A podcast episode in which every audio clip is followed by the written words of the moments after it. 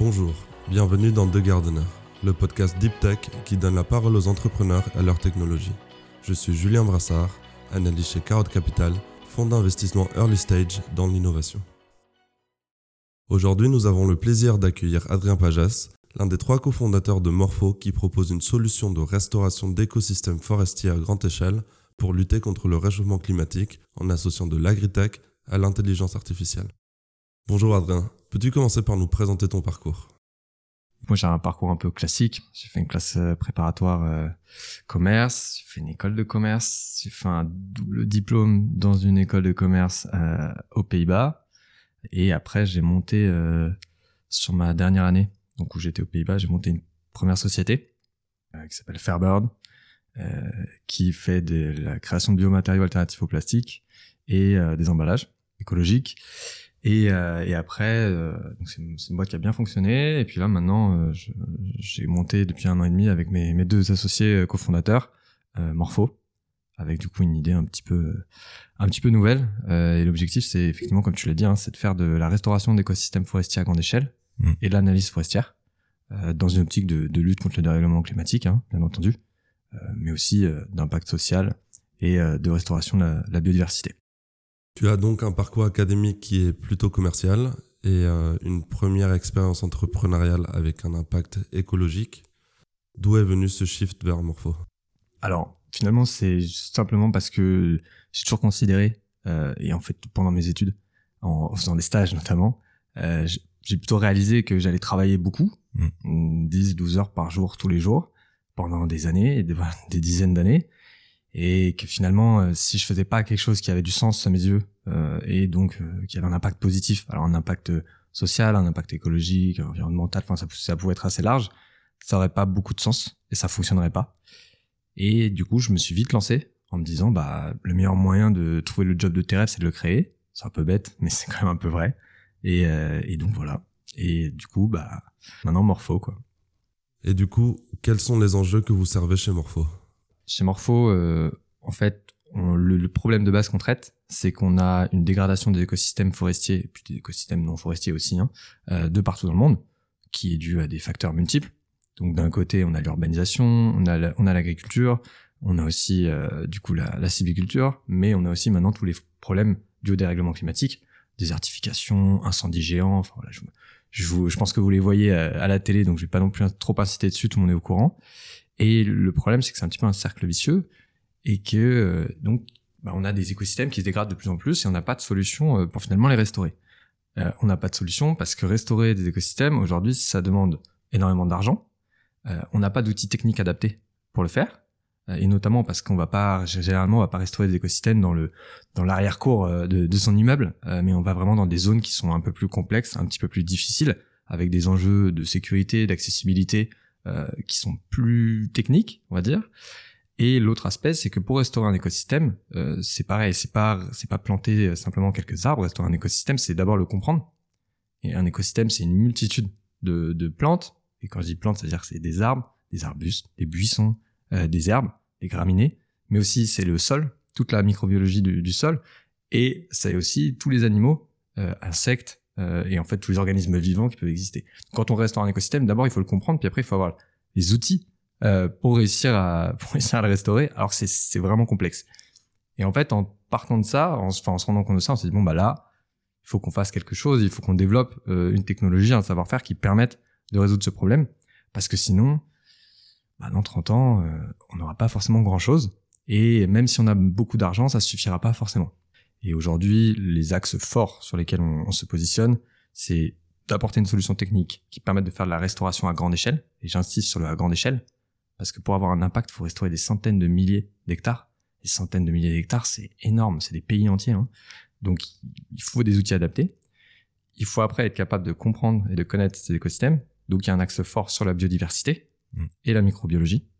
Et euh, après, le dernier axe qu'il y a, c'est un axe de suivi et de compréhension de ces derniers. C'est-à-dire que c'est bien beau de restaurer, mais après, il faut être capable de suivre. Justement, l'autre jour, j'ai lu une statistique assez folle. Chaque année, environ 15 millions d'hectares de forêt disparaissent, soit un terrain de football tous les 6 secondes. Mm. Est-ce que tu pourrais nous en dire plus sur les méthodes que vous avez mis en place pour accélérer et augmenter votre taux de réussite? Alors effectivement, euh, dans le début de ta question, tu as parlé de déforestation. Ça, c'est effectivement un sujet qui est primordial. Euh, les, voilà, les premiers arbres, c'est les, enfin, la première phase de, de reforestation, en fait, c'est d'abord les arbres qu'on coupe pas. Donc, c'est d'abord ça qu'il faut privilégier. Et après, effectivement, il y a la phase de, de restauration, qui est extrêmement importante. Hein. Euh, alors, comment on fait? Aujourd'hui, il y a deux méthodes dans le monde qui permettent de faire de la restauration. Euh, c'est d'un côté le semi-direct. Donc, en gros, hein, on prend des graines et on les lance. Euh, voilà. Euh, il peut y avoir une préparation de sol, etc. Mais on peut pas toujours le faire. Et l'autre méthode, c'est la plantation par plan. Donc la plantation par plan, c'est ce que vous voyez en fait euh, généralement dans toutes les vidéos euh, commerciales ou non commerciales sur ces sujets, ce que font la plupart des, des ONG, et ce qui est très bien, hein, Mmh. euh, c'est la création de pépinières, on fait pousser des, des arbres pendant quelques mois, et puis après ces arbres, on vient les transplanter euh, dans des zones qui ont été sélectionnées. Alors ce qui est important de comprendre, c'est que le semi-direct, ça fonctionne pas très bien. On a des taux d'échec qui sont extrêmement importants, et il faut voir que les semences forestières, c'est des denrées rares. Euh, voilà c'est pas c'est pas ça n'a pas été industrialisé ça ne peut pas vraiment être industrialisé et en tout cas ça vaut pas le coup de le faire. Euh, et du coup bah c'est quand même limité. Donc euh, chaque semence a son importance. Donc faire du semi direct il faut pas. Faire de la plantation par plan c'est intéressant parce qu'on a des super bons taux de réussite hein. après ça peut varier puisque vous avez certainement vu des articles avec euh, avec notamment des plantations gigantesques en Inde ou des choses comme ça qui en fait ont pas du tout fonctionné. Mais ça c'est aussi d'autres facteurs la plantation par plan, ça fonctionne. Le seul problème, c'est que c'est limité et limitant. Pour plusieurs raisons. D'un côté, ça coûte très cher. Premier point. Deuxièmement, en fait, il faut avoir des travailleurs. Et il y a plein d'endroits dans le monde où on n'a pas de travailleurs, parce qu'il y a personne qui vit. Ok. Et euh, les déplacer, ça amener des travailleurs, ça coûterait très très très cher. Et ça prend énormément de temps. Donc finalement, la, solution euh, qu'on a apportée avec, euh, avec Morpho, c'est que on vient reprendre l'intérêt logistique du semi-direct, où on a des prix, des coûts qui sont moins élevés, on est capable d'accéder à n'importe quelle zone, euh, et on est capable d'aller planter extrêmement rapidement. Donc on vient planter au meilleur moment. Et ça, c'est extrêmement important. Typiquement, quand vous allez restaurer des zones qui sont des zones en voie de désertification, il n'y a pas beaucoup d'eau. Et du coup, il faut venir restaurer au moment où il y a un peu d'eau. Si vous voulez que ça prenne, que ça pousse. Euh, bon, il y a d'autres choses, mais notamment ça. Donc ça, c'est hyper important et ça, vous pouvez pas le faire si vous faites de la plantation par plan pour toutes les contraintes que j'ai déjà citées. Donc nous, on reprend quand même ce principe-là, mais en revanche, on sait que si on, si on balance les semences comme ça, euh, ça va pas fonctionner. Donc ce qu'on fait, et c'est ce qu'on a développé avec l'IRD et l'INRAE, euh, et le CIRAD d'ailleurs, on a développé une capsule qui va venir autour des semences qu'on a sélectionnées euh, et qu'on va aller planter. Et cette capsule, elle a trois, trois rôles. Elle a un premier rôle qui est un rôle de protection, donc protection notamment hein, contre, le soleil, je vais dire de manière simple, contre le soleil, euh, protection contre tout type d'insectes nuisibles, animaux, euh, qui bah, en fait causent des dégâts importants, hein, notamment les oiseaux. Euh, c'est aussi le deuxième rôle, c'est de fournir des nutriments et de fournir des ressources hydriques durant les premières phases de croissance, les premiers stades de croissance, en le moment où la plante est quand même sacrément vulnérable. Le troisième objectif de cette capsule, c'est qu'on vient réintroduire des micro-organismes adaptés à l'intérieur même de la capsule. Quand je dis micro-organismes, c'est des champignons et ou des bactéries. Ok? Euh, ces champignons, ces bactéries vont rentrer en symbiose, vont créer des symbioses avec les plantes et vont permettre aux plantes euh, finalement d'avoir une meilleure croissance, euh, puisque selon les champignons qu'on va utiliser par exemple, les bactéries, on peut atteindre entre 15 et 30% de croissance supplémentaire. Donc en fait, ça a quand même un impact considérable et d'avoir une plus grande résidence euh, dans le temps. Il faut voir qu'en fait, euh, dans la plupart des, enfin, dans tous les sols du monde, il y a des micro-organismes qui existent à l'état naturel, et que ces micro-organismes euh, ont un rôle hyper important euh, dans la, création d'écosystèmes, l'interaction entre les plantes, les arbres. Et le problème, c'est que dans la plupart des zones où on intervient, qui sont des zones extrêmement dégradées, dégradation agricole, feu, mais aussi, aussi d'autres activités industrielles, mais il n'y a plus ces micro-organismes, donc il faut les réintroduire. Et l'avantage de notre capsule, c'est qu'elle permet d'avoir, euh, à partir d'un minimum de micro-organismes, une très, très, un très très bon taux de symbiose. Et en fait, ces capsules-là, elles permettent, si vous voulez, de faire un entre-deux entre le semi-direct et la phase de pépinière. Et elles permettent autre chose que la phase de pépinière ne permet pas, c'est qu'elles permettent de planter des arbres, mais aussi des arbustes, mais aussi euh, des herbacées, des graminées. On plante absolument ce qu'on veut. Et ça, typiquement, c'est un autre défaut de la pépinière que j'aurais j'ai pas cité plus, tôt, mais qui est important, c'est que quand on reconstitue un écosystème, on peut pas se focaliser que sur les arbres. et notamment quand on travaille sur des zones dégradées. C'est beaucoup plus que ça. Et donc c'est important euh, de pouvoir tout planter et c'est même nécessaire. Euh, donc voilà. C'est ce, qu'on entend résoudre. Et ça c'est simplement sur la phase, euh, sur la phase voilà. Je parle juste de la capsule puisque après il y a, y a les drones et après il y a le suivi. D'où vient cette idée d'encapsulation et, comment est-ce que vous avez développé cette solution? Du coup, euh, l'idée d'encapsulation, en fait, c'est une idée un peu vieille. Euh, il y a plein d'essais qui ont déjà été faits dans les années 70 ou autres, parce que là, toute la problématique que j'ai évoquée euh, au cours de cette interview, c'était, enfin, c'est une problématique est connue depuis longtemps. Donc, il y a typiquement un botaniste japonais qui avait inventé ce qu'on appelle les boules d'argile, les sites bombes.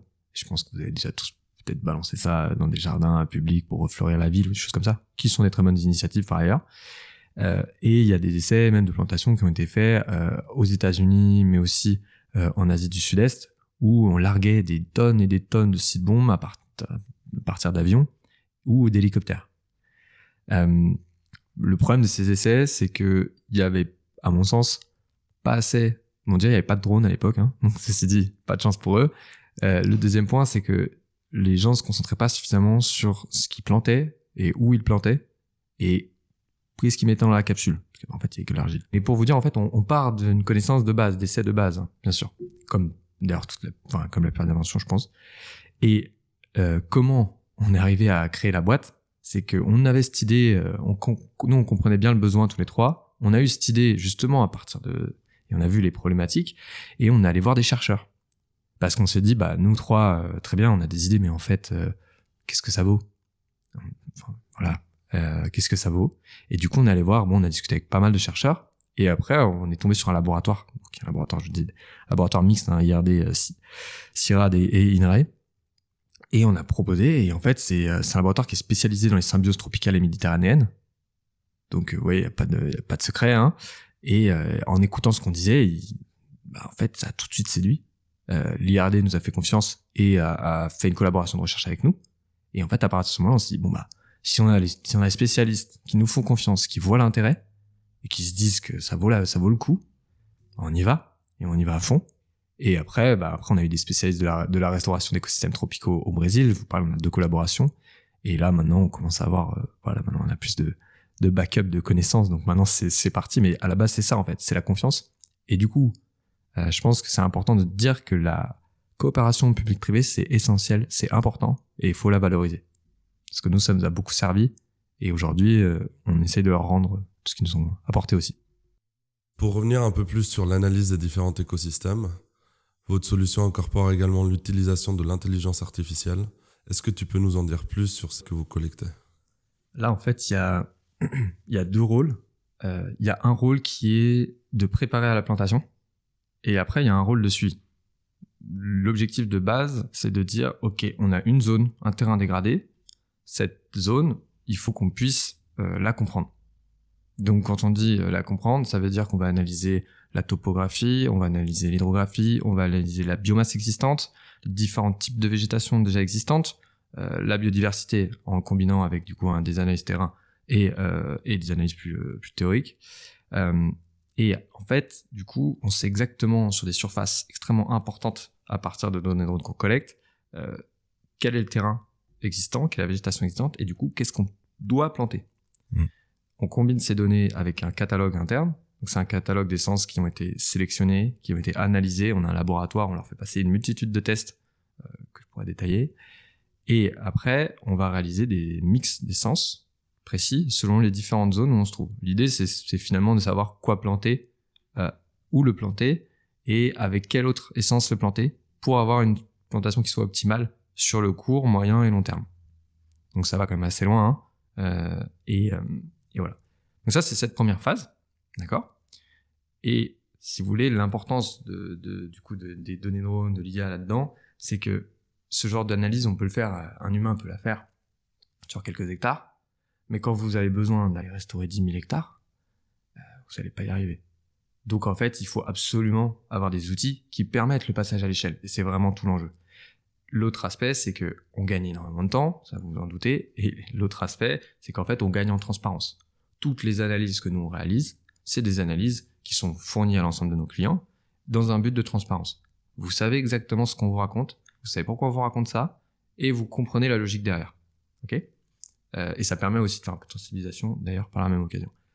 Une fois qu'on a planté, à partir de ça, on arrive sur la deuxième phase qui est la phase de suivi. Et ça, c'est extrêmement important parce que la phase de pré-analyse, elle va vous prendre, euh, bon, nous, elle nous prend quelques, ça dépend de la taille, mais du coup, de quelques jours, on va dire. Après, vous avez la phase de plantation, toujours quelques jours, parce que du coup, je l'ai pas dit, hein, on fait entre, on fait au minimum 20 hectares par jour par drone, donc ça va extrêmement vite.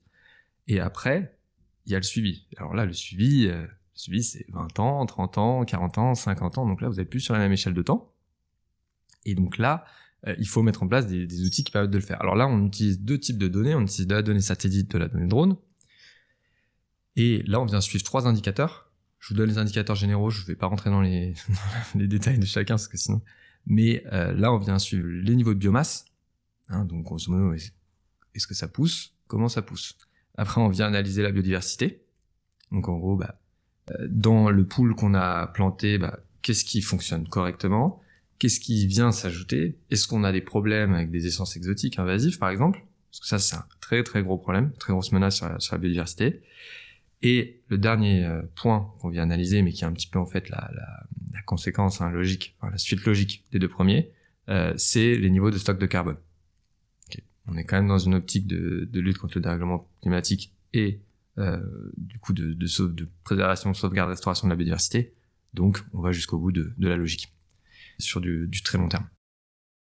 Et du coup, pourquoi avoir couplé votre technologie avec l'utilisation d'un drone, euh, d'une part sur la phase de plantation et de l'autre sur la phase de suivi? Euh, Sur la phase de plantation, euh, donc je vous disais en fait le drone pour nous, nous on n'est pas une boîte de drone, pas du tout. Donc ça quand même je, tiens à préciser, nous on est une boîte agritech, et et après on est une boîte d'analyse. Et ça, c'est vraiment, euh, notre cœur de métier. C'est vraiment là-dessus qu'on se développe. Euh, le drone, pour nous, c'est un vecteur de passage à l'échelle. C'est un vecteur de, croissance. C'est un formidable outil, en fait. Donc, on utilise des, drones pour la plantation et des drones pour le suivi. Donc, pour la plantation, euh, l'objectif, l'intérêt du drone, c'est qu'on est capable d'aller n'importe où avec une logistique ultra simple, ultra souple, euh, de planter de manière ultra précise. Parce qu'en fait, je vous disais, l'idée, c'est de savoir exactement ce que tu dois planter à quel endroit, avec quelle combinaison mais il faut quand même avoir un outil qui te permette de faire ça, au-delà de la connaissance que tu es capable de développer. Le drone le permet. Et sachant que c'est des drones, pardon, c'est des drones qu'on a modifiés. Hein. On, a, on, a, on a plugué une charge utile très spécifique sur le drone qui permet d'avoir une dissémination euh, qui est adaptée. Et, euh, et donc en fait, le drone, il te permet aussi d'accéder à des zones inaccessibles. Il faut voir que nous, les terrains sur lesquels on travaille, donc typiquement, nous on travaille en zone tropicale subtropicale, on travaille sur des zones qui sont extrêmement reculées, qui sont des zones euh, en plein milieu de la forêt, qui vont être des terrains qui sont accidentés, des fortes pentes, des zones où vous pouvez envoyer personne. Là, nous, on vient, et on vient parce qu'on a un petit outil qui permet de voler là où personne pourrait se rendre. Donc ça, c'est vraiment pour la partie plantation, et du coup, ça nous permet d'atteindre des vitesses, de, des vitesses d'exécution et de plantation qui sont énormes. Donc je vous disais 20 hectares. 20 hectares, c'est vraiment le minimum qu'on fait par jour. Hein. On peut monter jusqu'à 50. Euh, et pour vous donner un élément de comparaison, un planteur à pied, il fait entre 0,5 et 1 hectare par jour. Donc voilà. Sur la partie analyse, le drone, euh, en fait, il a l'avantage pareil de pouvoir couvrir des surfaces importantes très rapidement. Il nous permet d'aller collecter des données qui sont très précises, sachant qu'on travaille avec du RGB, du multispectral et du LIDAR. On va chercher toutes les données possibles imaginables. Et, euh, et en fait, du coup, on a des analyses de précision euh, qu'on n'aurait pas forcément avec, euh, avec du satellite, même si l'avantage du satellite, c'est que bah, t'as pas besoin de faire grand chose, hein. ça se met à jour. Euh, mais du coup, du coup, voilà, c'est vraiment pour ce degré de précision qu'on vient chercher, puisque nous, bah, on va un peu plus loin que, que simplement la biomasse ou autre. Voilà. Alors, je pense que l'on peut dire que vous proposez une vraie révolution en termes de réforestation. Où en êtes-vous aujourd'hui dans le déploiement de votre technologie? Alors, nous, c'était important euh, quand on crée une boîte comme ça. Euh, là où on s'était aligné avec mes, associés, c'est qu'on se dit, euh, il faut même si on travaille avec l'IRD, INRAE, CIRAD, même si maintenant on a des partenariats scientifiques au Brésil, euh, avec deux gros pôles scientifiques, hein, à l'Embrapa et l'Université de Sao Carlos, il faut qu'on plante des forêts super vite. Parce que personne va nous, va nous croire, sinon tout le monde va dire, mais qu'est-ce que tu fais là? T'as pété un câble. Il faut qu'on plante des forêts et il faut qu'on montre que ces forêts, elles poussent, elles fonctionnent bien, que l'approche qu'on a de la forêt, qui est une approche un petit peu différente, hein, parce que Nous, on fait de la restauration d'écosystème et on restaure pour restaurer. Euh, on plante pas un arbre pour le couper. Donc, mais ça change quand même deux trois choses. Et pardon, et on plante beaucoup plus d'arbres, euh, beaucoup plus d'arbres, beaucoup plus de diversité. Donc ça, c'est donc fallait qu'en fait, fallait qu'on le démontre. Donc on a très très vite planté et on a très très vite euh, trouvé des, clients euh, pour, pour, nous suivre euh, dans cette aventure. Donc là aujourd'hui, on s'est déployé sur plusieurs terrains. Je vous disais qu'on est spécialisé en zone tropicale, trop, pardon, tropicale, subtropicale, mais de manière un peu plus précise, on travaille en Guyane française, on travaille au Brésil et on travaille au Gabon. Voilà. Aujourd'hui, on a des demandes un peu partout dans le monde. On a des demandes à Madagascar, en Indonésie, on a des demandes, on a pas mal aussi en Afrique, Sud Sahel, etc. Mais euh, pour l'instant, voilà, c'est ces zones-là où, où on travaille. Du coup, qui sont vos clients? Alors aujourd'hui, nous, on a plusieurs typologies de clients. Les premiers clients qu'on a, euh, c'est l'industrie extractive. Donc en fait, c'est les mines et les carrières qui, euh, à partir du moment où ils vont exploiter une zone, ont des obligations de restauration. Le, le deuxième, euh, le deuxième segment sur lequel on intervient, c'est le secteur public. C'est bah voilà les, tous les incendies que vous pouvez voir. Ça va être les zones de désertification. Ça va être des zones agricoles qu'il faut restaurer, euh, des extensions de parcs euh, nationaux. Les derniers clients qu'on a, c'est des clients privés. Donc ça va être euh, des entreprises, notamment, qui souhaitent mener des projets de restauration dans le monde. Et ces entreprises, nous, on leur apporte la garantie d'avoir de vraies forêts, c'est pas mal, des forêts transparentes et des forêts les plus qualitatives possibles. Et vous êtes déployé dans, dans combien d'hectares pour l'instant? Alors là, nous, aujourd'hui, le compte, on a restauré plus de 130 hectares. On va en faire plus de 300. Enfin, on va arriver à 300 d'ici la fin de l'année. Euh, et l'an prochain, on restaure plus de 1000 hectares. Donc là, on commence à, on commence à parler. Et après, l'objectif, hein, euh, l'objectif, c'est de raisonner, enfin, de, de restaurer plusieurs dizaines de milliers d'hectares par an.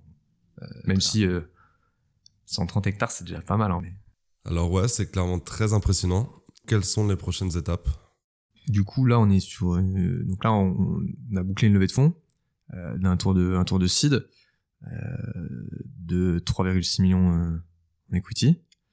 Euh, et donc là, on est sur une forte phase d'a- d'accélération. Euh, donc, comme je vous disais, on, on se déploie au Gabon, euh, en Guyane, au Brésil, normalement au Brésil. Puis après, on a tout un tas d'autres pays stratégiques qu'on est en train qu'on est en train d'ouvrir. Euh, L'objectif, c'est aussi euh, d'un côté de faire gagner en maturité euh, la technologie, même si on l'a déjà déployé sur des surfaces très importantes. hein, il y a quand même énormément de travail. Et l'autre aspect, c'est vraiment de développer bah, forcément l'équipe pour pouvoir répondre à la demande. Donc nous, on monte. là aujourd'hui, on a bah, du coup a énormément de recrutement à venir. Hein, et on monte un pôle qui est un pôle R&D agro. Donc là, on a besoin d'ingénieurs forestiers, on a besoin de microbiologistes. euh, Il y a pas mal de, de monde, hein, tout, tout type de profil. Euh, et après, on a un pôle, euh, on a aussi un pôle euh, forcément euh, bizdev. Donc là, des, gens qui ont plutôt travaillé sur la- le déploiement de projets forestiers euh, sur différents types de, de terrains. hein. Euh, et après, on a un pôle euh, où on va chercher des data analysts, des data scientists euh, qui ont travaillé sur des questions de remote sensing, euh, sur du coup, principalement la forêt, mais ça peut être aussi d'autres sujets, hein, puisque forcément, euh, ça court pas les rues non plus. Euh, donc voilà. Donc on est assez ouvert d'ailleurs. Si vous voulez, euh, si vous êtes motivé par le projet, il faut nous envoyer un petit message euh, sur notre site internet. Vous pouvez, et on vous répondra avec grand plaisir. Donc n'hésitez pas à envoyer vos CV à Adrien. Mais euh, pour revenir à présent un peu plus sur ton expérience entrepreneuriale, tu as créé ta première société pendant que tu faisais encore tes études. Comment est-ce que cette perception de l'entrepreneuriat a évolué avec Morpho? Bah ma première expérience, j'étais pétrifié. Hein. J'étais pétrifié parce que je me disais mais je vais jamais y arriver. C'est même aller chercher un client, c'est super dur au début, hein, mais même si vous êtes très bon, c'est- toujours super dur.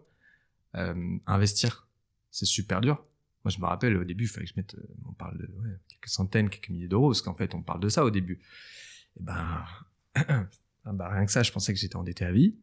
Euh, et même des choses toutes bêtes sur euh, bah, comment je crée ma société légalement. hein, donc, bah même ça, même ça, c'était c'était pas évident. Donc euh, donc aujourd'hui, c'est vraiment différent. Euh, et c'est pour ça que d'ailleurs, je dirais, euh, je dirais à tous ceux qui veulent le faire de commencer en fait. Hein. Parce que tu commences et, euh, et après, bah, tout s'accélère. Forcément, tu gagnes en expérience. C'est comme, c'est comme n'importe quel, n'importe quel sport, n'importe quelle discipline. Faut débuter, quoi. Clairement. Euh, pour finir, nous avons l'habitude de demander à nos invités de nous partager une anecdote. Est-ce que tu souhaiterais en partager une avec nous? Non, bah après moi j'ai une anecdote, euh, j'ai une anecdote assez euh, assez révélatrice. Mais ma première boîte, j'ai sérieusement failli la couler, mais sérieusement failli la couler, et j'ai eu super peur, super peur. Et finalement, on s'en est sorti. C'était MacGyver, mais on s'en est sorti. Et après, après, ça a super bien marché. Et du coup, ce que juste ce que je veux dire, c'est faut déjà faut tenter. Et on peut rater. C'est ce que tout le monde dit, mais c'est vrai, on peut rater, c'est pas grave. Et puis, on va certainement rater. Du coup, faut être flexible pour repartir. Et faut être, faut avoir beaucoup de punacité, quoi. Faut, faut vraiment, faut rien lâcher. Hein. Faut y croire fort. Euh, pas être trop, trop têtu, mais il faut quand même y croire fort. Voilà. Et donc, je conseille à tout le monde d'y aller et de rien lâcher. Un grand merci à toi, Adrien. C'est toujours un plaisir de découvrir de telles technologies. On te souhaite le meilleur pour la suite. Et pour vous autres, si vous souhaitez plus d'informations sur le projet, vous pouvez suivre Adrien Pajas sur LinkedIn et aller sur leur site morpho.rest. C'est déjà la fin de ce podcast. Merci de l'avoir suivi. Si vous l'avez apprécié, n'hésitez pas à mettre 5 étoiles sur Apple Podcast et à le partager. Si vous êtes un entrepreneur, vous pouvez aller sur notre site carotte.capital ou nous envoyer un email à contact at carotte.capital.